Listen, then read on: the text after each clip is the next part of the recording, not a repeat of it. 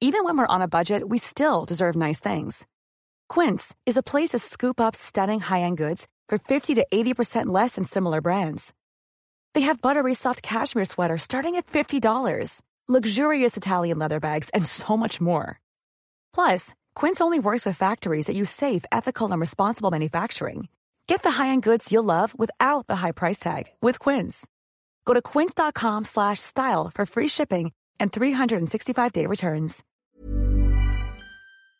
Ce serait juste une question de temps, l'Ukraine se préparerait à lancer une contre-attaque dans l'est du pays. C'est ce qu'a affirmé cette semaine le Conseil de défense ukrainien. Alors va-t-on assister à un tournant radical dans la guerre en Ukraine? Eh bien c'est le sujet à la une des actualités du jour aujourd'hui. Alors on commence avec cette contre-attaque ukrainienne. Autant le dire tout de suite, ce n'est pas un secret, c'est même quelque chose aujourd'hui qui est attendu par la Russie. En effet, ça fait des mois que le président ukrainien Volodymyr Zelensky demande des armes à ses alliés occidentaux pour préparer justement cette contre-attaque. Certaines de ces armes ont déjà été euh, livrées, c'est le cas euh, des chars de combat comme les Léopard 2 allemands ou encore euh, des canons de longue portée. Et on a donc actuellement une armée ukrainienne qui a amélioré son équipement et sa formation et qui attend là les dernières livraisons pour pouvoir mener potentiellement une nouvelle attaque. Ça pourrait être dans la région du Donbass, dans l'est de l'Ukraine, une région contrôlée en bonne partie depuis des mois par l'armée russe. Alors quelle est l'ambition de l'Ukraine ici et qu'est-ce que ça pourrait changer? Eh bien concrètement, voudrait faire ce que l'on appelle une percée, donc concentrer ses forces sur un point étroit en espérant donc avoir une avancée. C'est ce qu'estime par exemple le général Ben Hodges, qui est un ex-commandant de l'armée américaine interrogé par euh, l'Express. Et pour vous donner du contexte, l'armée ukrainienne a déjà mené avec succès une contre-offensive. Ça s'était passé euh, dans la ville de Kherson, dans le sud du pays. Une attaque qui avait obligé euh, l'armée russe à se retirer de la ville, mais qui reste tout de même présente dans la région. Mais alors, où attaquera l'Ukraine cette fois-ci? Eh bien, dur de dire aujourd'hui, il y a plusieurs possibilités. Première possibilité, eh bien, ce serait au niveau de la région euh, du Donbass, qui est en partie contrôlée par euh, l'armée russe aujourd'hui. Autre option, eh bien, euh, on en a beaucoup parlé sur la chaîne. Depuis près de 8 mois, il y a énormément euh, de combats autour euh, d'une ville, la ville de Bakhmut, qui est située tout simplement eh bien, à l'est de l'Ukraine, dans la région de Donetsk. Volodymyr Zelensky a déjà affirmé à de nombreuses reprises qu'il ne souhaitait pas une victoire russe dans cette ville, craignant que eh bien, si la Russie prend cette ville, ça donne un élan à Vladimir Poutine pour s'emparer de la totalité de l'est de l'Ukraine.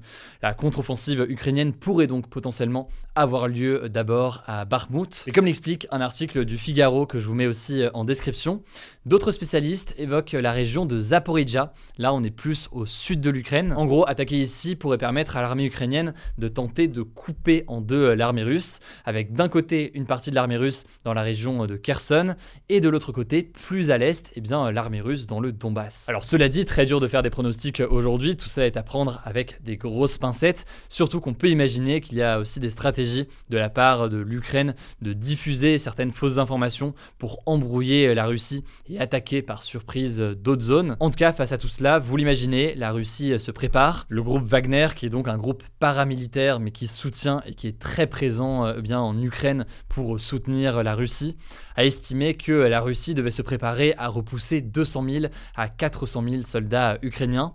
Et la Russie a d'ailleurs déjà envoyé eh bien, sur le front des personnes qui ont été mobilisées il y a quelques mois.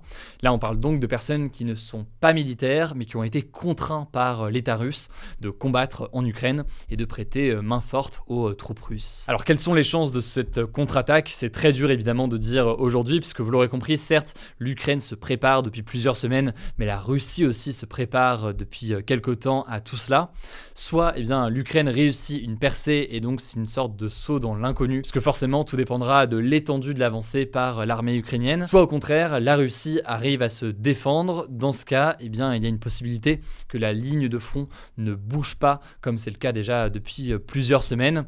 Et dans ce cas de blocage sur le terrain, eh bien, certains pays occidentaux pourrait tenter euh, d'encourager l'Ukraine à négocier avec euh, la Russie.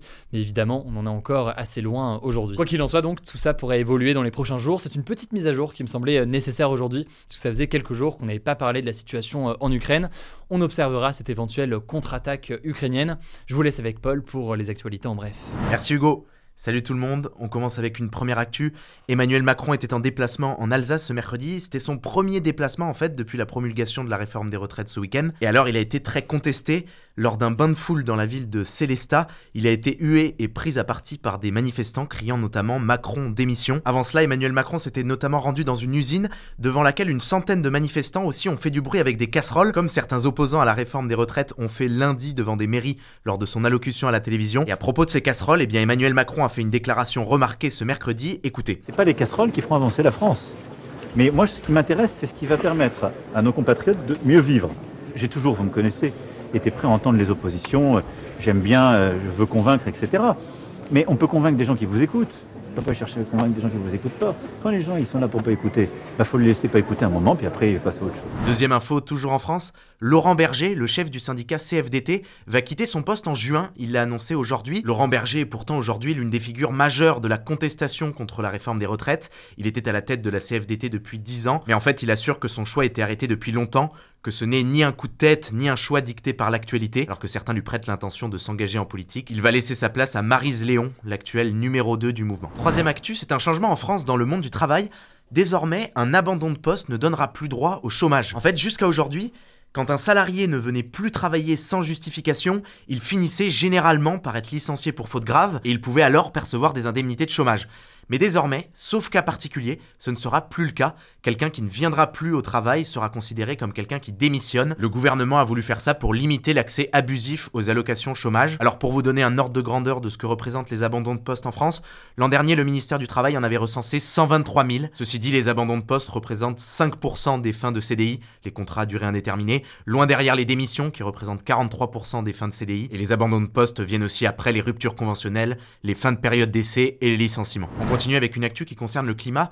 Paris serait la ville d'Europe avec la plus grande surmortalité en cas de canicule, donc la ville où il y aurait le plus de chances de mourir prématurément à cause de la chaleur. C'est la conclusion d'une étude de chercheurs britanniques qui a été publiée dans la revue scientifique The Lancet. Ça s'explique par le faible nombre d'espaces végétalisés dans la capitale et l'omniprésence des sols en bitume, des sols qui retiennent davantage la chaleur. Et très concrètement, par exemple, lors de récentes canicules en France, on a pu voir des différences de plus de 10 degrés entre la température à Paris et la température dans des villes alentours. Bref, en tout cas, le but de cette étude, c'est de montrer que Paris, comme toutes les autres grandes villes d'Europe de l'Ouest, doivent s'adapter rapidement pour lutter contre les effets des canicules, se végétaliser beaucoup plus, car en fait, l'étude montre que l'Europe de l'Ouest se réchauffe 3 à 4 fois plus vite que des zones du globe situées à la même latitude, et que donc la fréquence et l'intensité des canicules va beaucoup augmenter. Cinquième actu, sur un tout autre sujet, on voulait vous parler d'un documentaire de Mediapart qui est sorti ce mercredi.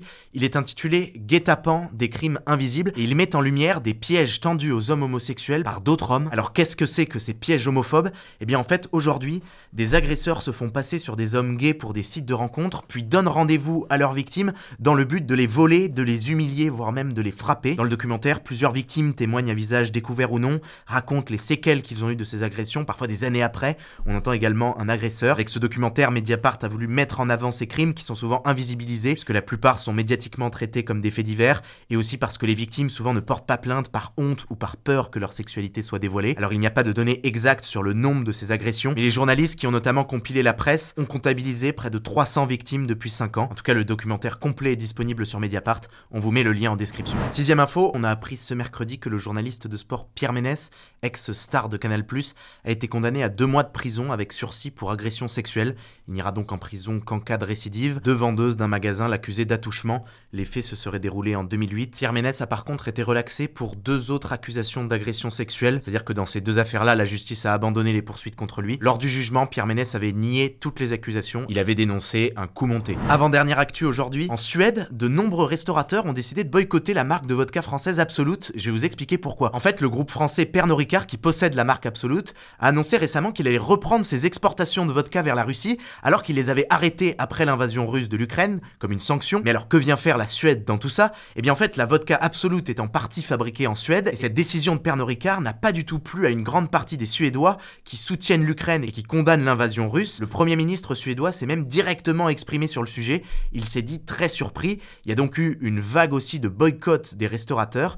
Et finalement, suite à cette vague d'indignation, eh bien Pernod Ricard a fait marche arrière et a décidé de suspendre de nouveau ses exportations d'Absolute vers la Russie. On continue avec une actu tech et économique à la fois. Netflix va mettre fin à son service historique de location de DVD par la poste. Alors vous vous dites peut-être Netflix faisait vraiment ça, louer des DVD par la poste Et oui, en fait, c'était le business historique de Netflix avant même d'être une plateforme de streaming. Et dites-vous que ce service de location de DVD comptait encore 16 millions d'abonnés aux États-Unis, notamment en fait des habitants qui avaient un faible débit internet et pour qui le streaming ne fonctionnait pas bien. Mais alors ce nombre d'abonnés à ce service de location de DVD ne faisait que baisser ces dernières années. Et pour Netflix aujourd'hui, il est très loin des 232 millions d'abonnés que compte aujourd'hui son service de streaming. En tout cas, si vous voulez creuser et que l'histoire de Netflix vous intéresse, on vous conseille fortement la vidéo de Sofiane sur le sujet sur YouTube. Elle est très bien faite, on vous met le lien en description. Et on termine avec une dernière actu insolite. Un photographe allemand qui s'appelle Boris Eldaxen a remporté un prestigieux prix en photographie grâce à une image créée par une intelligence artificielle et en fait il l'a fait Il a avoué après avoir remporté le prix que son image n'était pas vraiment une photo